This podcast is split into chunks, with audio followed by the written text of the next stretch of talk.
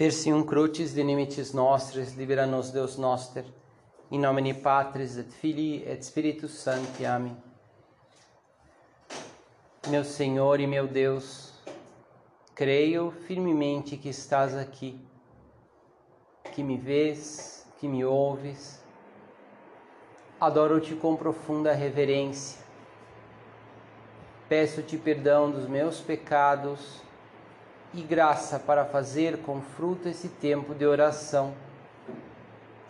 Minha Mãe Imaculada, São José, meu Pai, Senhor, meu anjo da guarda, intercedei por mim.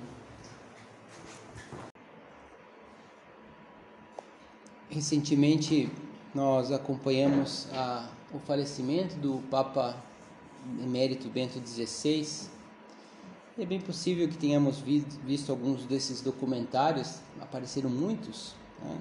é, que vale a pena ver algum, tem várias opções e nos enche de alegria, né? além da, da dor da separação, que é natural, mas ao mesmo tempo essa alegria de relembrar a vida de um, de um verdadeiro homem de Deus, um homem que, que entregou a sua vida a Deus, entregou a sua vida ao ideal, que como os santos, né, que foi realmente esse foco de luz para a humanidade, para o mundo de trevas, né, que é uma época mais difícil na, na no mundo, na igreja. Né, foi esse foco de paz, de esperança no mundo de conflitos, de tristezas, é, sobretudo esse foco de verdade, né, que é ressalta muito essa, de modo particular esse desejo que ele tinha de, de ser cooperador da verdade né, em um mundo de mentiras, de falsidades. E porque é, é muito é, reconfortante ver a vida desse homem, porque algumas vezes pode parecer que, que as trevas e os conflitos, as mentiras, parece que triunfam é, e, e, um homem de Deus, quando vemos a sua vida e é, como que há muitos, graças a Deus, e é sempre haverá, porque a palavra de Deus é viva e eficaz e penetra no coração de muitas pessoas. Mas quando vemos uma dessas pessoas, né, como ele foi, então nós temos a certeza que não, a verdade habitou entre nós. A palavra está entre nós e as trevas não puderam compreendê-las. Né? As trevas não puderam anular essa verdade. E foi o que aconteceu. Também lembramos daquela frase do Evangelho, né? Tudo, vamos dizer assim, não, não há nada oculto que não venha a ser revelado. É, e, e tudo virá à luz, né? porque, porque a luz de Deus é mais forte e as trevas não podem com ela, né? A palavra não, é, não está não está encarcerada. E, e, essa, e, o, e o Papa Bento XVI foi um, a sua vida foi um grande exemplo disto, né? um grande exemplo disto. Ao mesmo tempo, um homem que viveu né? com, a, com, aquela sua forma de ser é, discreta e que tendia a ser mais calada, mais estar tá, né, um pouco mais nos bastidores, né, embora era um homem que gostasse de, de falar, de dar aulas, né, a sua, é, é, o seu chamado assim dentro da igreja, mas, mas um homem que, que foi colocado no centro dos acontecimentos do mundo da igreja, né? tinha sido é, tinha vocação ao sacerdócio e, e como sacerdote foi foi trazido ali para ou seja, ele viveu plenamente o seu mundo. É, a Segunda Guerra Mundial, por exemplo, quando na sua juventude, mas depois quando foi, o seu mundo foi sempre a igreja e quando foi ao seminário se, se entusiasmou com, com o estudo do, dos teólogos da, da época. Era uma época em que havia uma grande explosão de, de teologia, um período assim áureo, né, da teologia final do século XIX e primeira metade do século XX. Tá? que, que apareceram muitos, muitos teólogos excelentes e, e que entre eles está Joseph Ratzinger, né, como digamos assim, talvez uma, um dos últimos dessa grande geração e talvez bebeu de todos eles e conseguiu é, sintetizá-los de alguma forma, né? E, e foi também o fruto do Concílio Vaticano II, deu fruto no Concílio Vaticano II e ele se entusiasmou com isso e fez nessa época o mestrado, o doutorado e já se tornou sendo jovem, como um jovem professor, já era brilhante, chamava a atenção das, das pessoas e, e por isso foi foi chamado. Quando começou o Concílio Vaticano II, ele tinha é, um pouquinho mais de 30 anos, né, já sendo professor, foi chamado para ser assessor do cardeal Frinks, né, o cardeal de Colônia, que era um,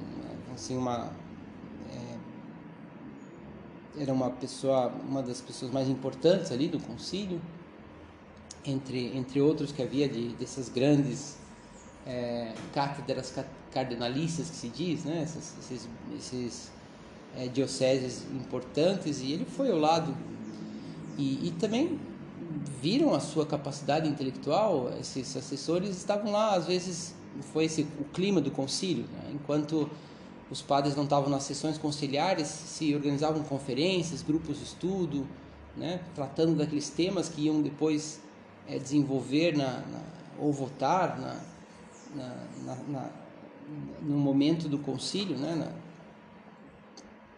é, plenária conciliar, e, ele foi se destacou, foi destacou e aí por isso no ano seguinte tornou-se perito conciliar. Já antes ele era apenas um ajudante do, do, do cardeal, do, do, padre conciliar, que era o cardeal Frinks, e agora se tornou já uma pessoa que estaria dentro do concílio, né, participando como perito. E depois foi eleito bispo de, de Munique, né, no ano seguinte já cardeal. E, e não, não pensava em tudo isso. Né, especialmente a, a nomeação como bispo pegou totalmente de surpresa, se via incapaz. Mas foi dizendo que sim, foi aí que ele é, quis que adotar essa, é, esse lema episcopal, né? cooperadores da verdade. É, e, e quando conta que quando o Papa assumiu o Papa João Paulo II, se tornou Papa, foi em 78, na primeira aposentadoria que houve entre os os membros da Cúria Romana, era de uma congregação, agora não me lembro, era da, acho que doutrina dos sacramentos, não era a doutrina da fé. E foi, foi o primeiro, praticamente, que ele convidou para que viesse trabalhar com ele na Cúria Romana, foi o, o então é, é, cardeal, já cardeal Ratzinger, né? E, e, eu, e ele não se resistiu um pouco, né? pediu ao Santo Padre que não, que ele tinha acabado de de assumir aquela diocese, que seria melhor ficar um tempo lá. E, e o Papa falou: Bom, está bem, mas eh, logo vou te chamar para outra coisa, então. Né? E de fato, depois, depois convidou para que fosse prefeito da, da doutrina da fé. Eh, também se resistiu e depois um segundo convite aí não pôde dizer que não mais, né? Mas com esse desejo, como ele sempre teve de, de colaborar, né? de servir e, e de fato se tornou, sendo prefeito, depois sendo papa, o melhor testemunho de, do que foi, do que aconteceu na igreja nos últimos anos, do que foi o Concílio Vaticano II. Se alguém tiver uma curiosidade de conhecer bem, querer saber o que, que aconteceu, o que, que foi essa época do pós-concílio, de como que se explica, né? basta pegar alguns dos seus, dos seus discursos e e ali está tudo, né? Está toda a explicação e em poucas páginas, de modo sintético, de modo claro. Porque, mas o que ele foi, foi um homem realmente cooperador da verdade. Interessante que quando e foi o Espírito Santo que fez escolher esse lema, né? foi realmente o lema da sua vida, foi o resumo da sua vida. Cooperar com a verdade. Antes de mais nada, cooperador, não uma pessoa que é, que que tem a verdade ou que simplesmente quer encontrar a verdade, como se fosse né, encontrar para mim mesmo. Não, verdade com maiúscula. Né? Cooperar com Deus, como todos os cristãos estão chamados, esse serviço aos demais. Só que no caso dele, via também como uma tarefa, uma tarefa que resume qualquer episcopado, levar as pessoas a, ao caminho correto, à verdade, mas no caso dele também via como era algo que, que Deus lhe tinha dado esse talento e, e que e que foi mesmo o resumo da sua vida. Quando ele quando foi ordenado sacerdote, ele tinha escolhido um outro lema, mas que era algo parecido, que era servidor da, da alegria. É, é, se não me engano, é um trecho de uma carta é, de São Paulo, está no texto de São Paulo, se, se, não, se não estou equivocado. Mas esse desejo de ser servidor,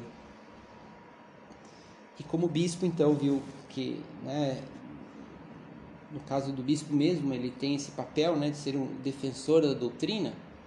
Então, ele escolheu esse lema servidor, cooperador da verdade.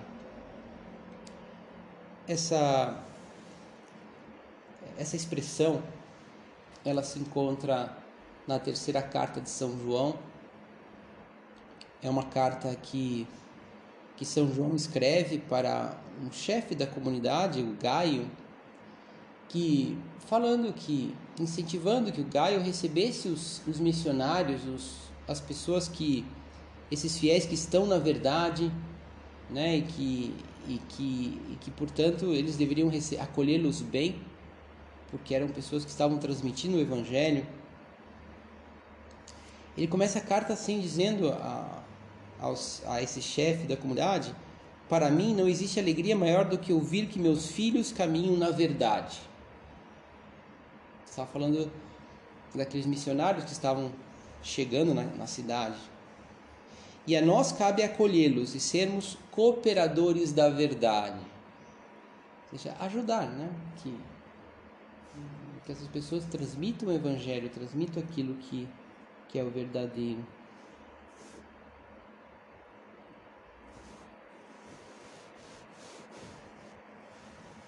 E hoje vivemos vivemos dias que, que fazem com que essa esse lema seja muito atual. Aliás, Deus quis, contou com a sua generosidade, contou com a sua entrega, para que né, fosse esse foco de luz. Né? E será, continuar sendo, continuar, continuará sendo o seu magistério tantas coisas, o seu legado intelectual. Continua cooperando com a verdade, continuará, continuará cooperando com a verdade. Nesse mundo em que, em que hoje parece que tudo são guerras narrativas. Narrativas porque já as pessoas parecem que já mais ou menos é, renunciaram né, à verdade eu tenho a minha verdade e quero e posso até achar que é o melhor, o caminho, tal. Então, mas o que, o que importa é convencer, convencer o maior número de pessoas. E já tanto faz se é verdade ou não. E as discussões hoje nós estamos vivendo aqui no nosso país de modo assim um pouco mais é, mais intenso talvez, mas no mundo inteiro já não são mais se o que é o melhor, o verdadeiro, o bom. Mas se, se vamos fazer isso, vamos fazer aquilo. Se, se as pessoas estão do meu lado ou não estão do meu lado. E, e por isso, de certo modo, é uma crise mesmo, digamos, de verdade que existe. É muito significativo que quando ele é, foi a sua última conferência como cardeal, antes de ser eleito papa, Aliás, foi bem naquelas circunstâncias em que São João Paulo II estava já agonizando, ele tinha cancelado todos os seus compromissos de viagens, né, já há uma semana atrás. Mas tinha uma que era em Subiaco, que é um, fica próximo de Roma, relativamente talvez uns 100, 100, um pouco mais de 100 quilômetros, talvez. E, e ele até perguntou, consultou o secretário de Estado se deveria ir ou não, né? E ele, o secretário de Estado disse não, melhor ir, né? Porque inclusive a sua ausência nesse nesse nessa nessa é, compromisso pode até gerar ainda mais é, digamos boatos na imprensa ou coisas assim e, ele foi e era para receber inclusive o prêmio São Bento pela promoção da vida e da família na Europa e lá ele desenvolveu uma conferência chamada A Europa na crise da cultura e ele afirmou nesse momento o seguinte, que o que temos necessidade nesse momento é sobre, sobretudo são homens que através de uma fé iluminada e vivida façam que Deus volte a se tornar digno de crédito neste mundo. O testemunho negativo de cristãos que falam de Deus e vivem contra ele obscureceu a imagem de Deus e abriu a porta à incredulidade temos a necessidade de homens que tenham um olhar reto para Deus, aprendendo desse olhar o que é a verdadeira humanidade. Temos necessidade de homens cujas inteligências sejam iluminadas pela luz de Deus e que abram o coração a Ele, de modo que o seu intelecto possa falar ao intelecto dos outros e, o seu e os seus corações possam abrir o coração dos outros. Somente através, através de homens que são tocados por Deus, Deus pode retornar através dos homens. Dizia aqui que nesses dias, ele se referia, aliás, nessa, nesse, nessa época, ele falou bastante sobre esse tema, né? desenvolveu várias conferências e, e falou bastante sobre essa crise da, do cristianismo na Europa essa crise da cultura. E fala muito desse resgatar, mas, mas vamos resgatar a cultura é, justamente abrindo nosso coração a Deus. Seja os, que os cristãos, em primeiro lugar, que nós sejamos homens e mulheres de Deus. E também podemos pensar, e é verdade sempre, né? é isso que precisa, mas também nesse momento em que esse momento assim de, de uma verdadeira polarização, polarização que, que não é, já vamos percebendo que não é só política, mas é uma polarização social, cultural, intelectual, né? uma polarização no sentido, digamos, de um, de um detrimento, de uma desagregação da própria verdade, né? onde as pessoas já praticamente conversam como como partidos, né?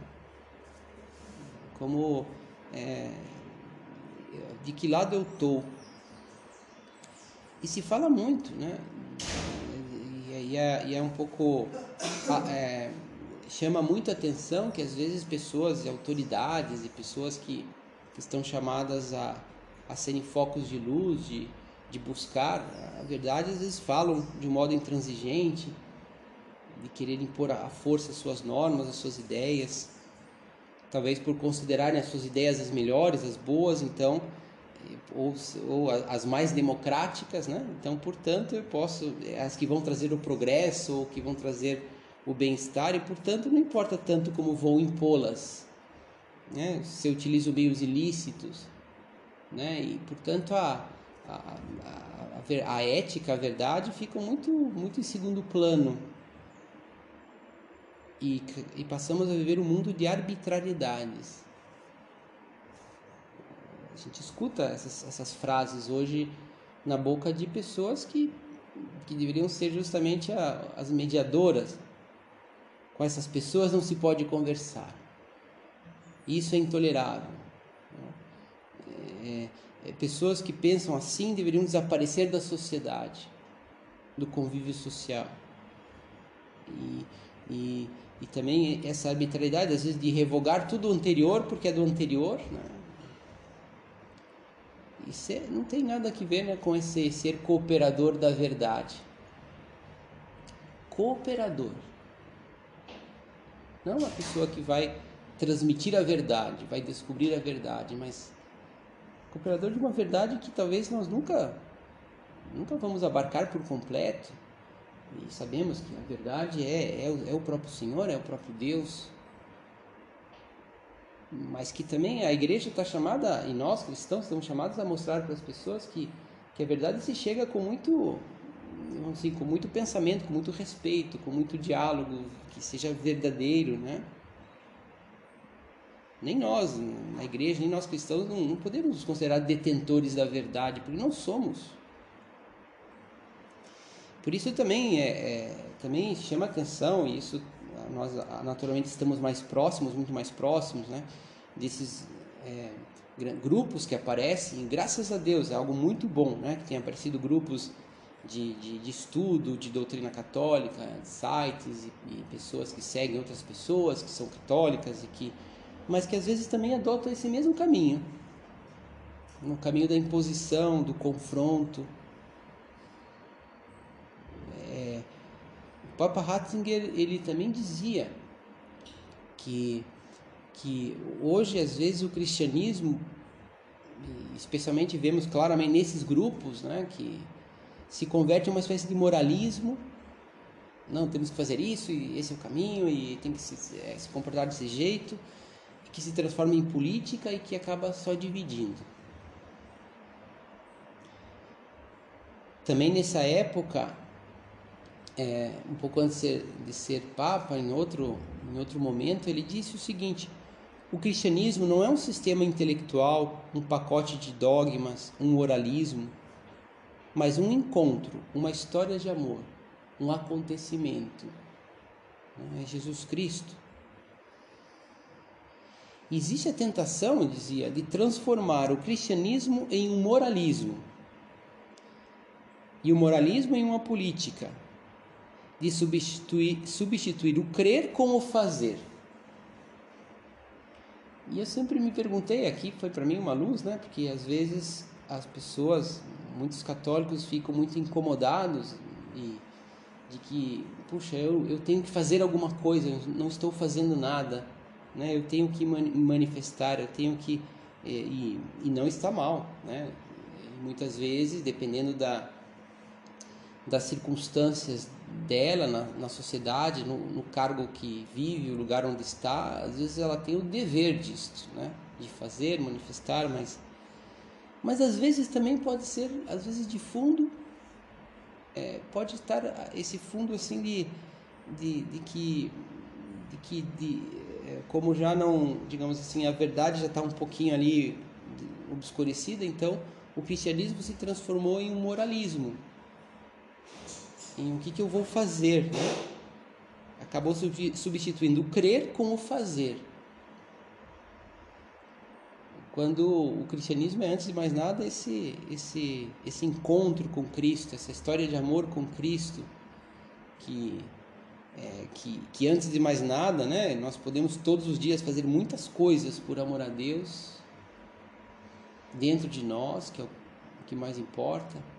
O que melhor podemos fazer, sabemos, pelo nosso país, pelas pessoas, e é, é sobretudo a oração, é oferecer agora na Santa Missa pelas pessoas que necessitam. É no nosso caso também, no apostolado, é sobretudo falar com as pessoas, conversar um a um. Talvez sermos nós cooperadores da verdade. E o Papa continuava dizendo né, que, que, que essa, existe essa tentação hoje de transformar né, o cristianismo em, nesse, nesse moralismo, nessa política, nesse fazer. Desse passo se cai nos particularismos, se perde sobretudo o critério e a orientação e ao final não se constrói, se divide. O particularismo é justamente isso. Não, então agora nós católicos temos que fazer isso, temos que. E, e quando começa assim, já podemos né, desconfiar que opa, isso aqui não está indo para o caminho bom, né? Eu acho que todos nós temos um pouco essa essa desconfiança, né?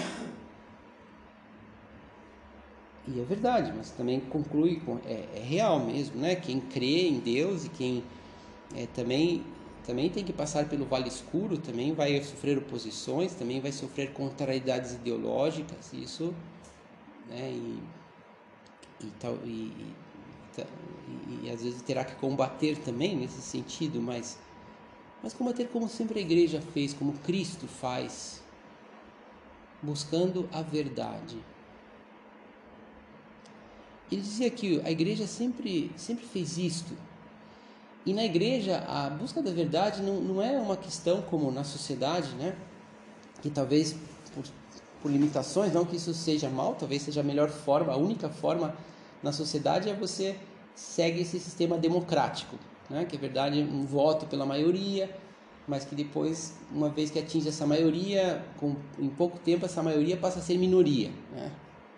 E, e às vezes as decisões dessa maioria também vão contra essa minoria.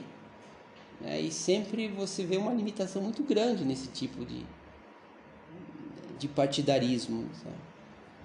E, e às vezes muitas pessoas criticam a igreja e podem ver na igreja é, justamente uma instituição arbitrária porque na igreja não há esse tipo, essa forma de fazer mas, mas é, é, muito mais, digamos assim, democrática, porque a igreja ela segue toda a história, a tradição, o que disseram né, antigamente, vai e, e, e, claro, a igreja também vai mudando e ela também tem que mudar as suas estruturas e também tem que mudar as coisas, mas sempre, vamos assim, vendo o que, que é o essencial. É uma imagem do próprio é, Papa Bento XVI que que é como é, é, ele lembrava dessa imagem de, de Michelangelo, né? dessa história que ele dizia, ele olhava para a pedra e falava que aqui está a escultura, eu só tenho que desbastar e tirar o que, o que sobra. E, e, muitas vezes nessas mudanças que a igreja faz, nas estruturas, é ir tirando o que sobra.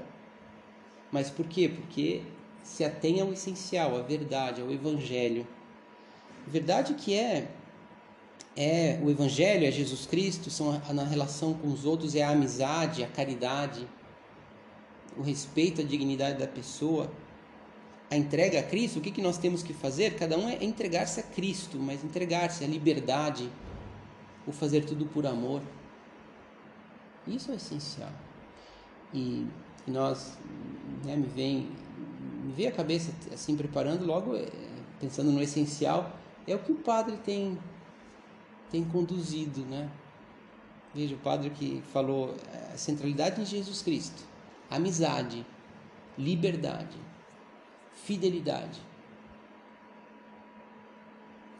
Por isso, que papel grande nós temos, né? Temos esses cooperadores da verdade fazendo assim, buscando o essencial.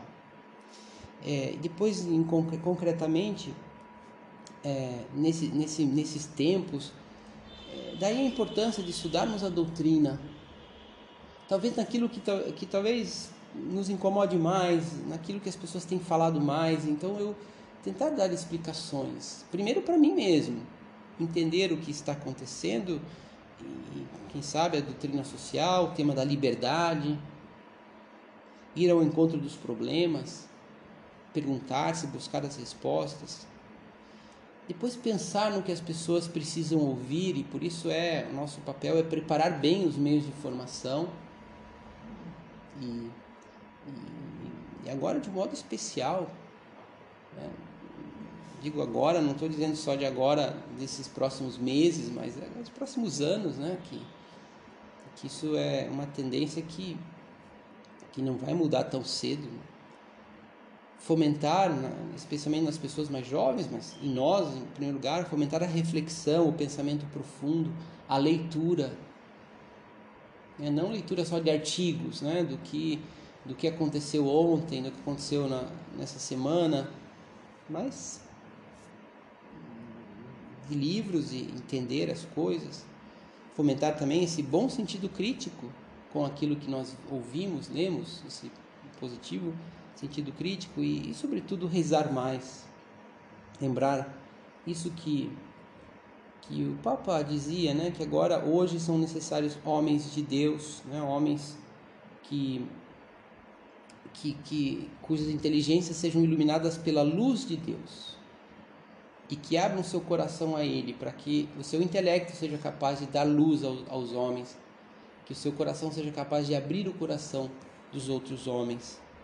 E terminamos pedindo, né, também a intercessão, né, podemos pedir ajuda de do Papa Bento XVI, que nós também é, é, sejamos cooperadores da verdade, né? que tenhamos esse desejo de iluminar as pessoas e trabalhemos por isso. E com certeza, já sabemos, né? é a verdade que nos libertará, é a verdade que nos mostrará o caminho. Cristo é a verdade. Né? E, e nós queremos ser, por sermos de Cristo, sermos esse foco de luz, de paz e alegria neste mundo.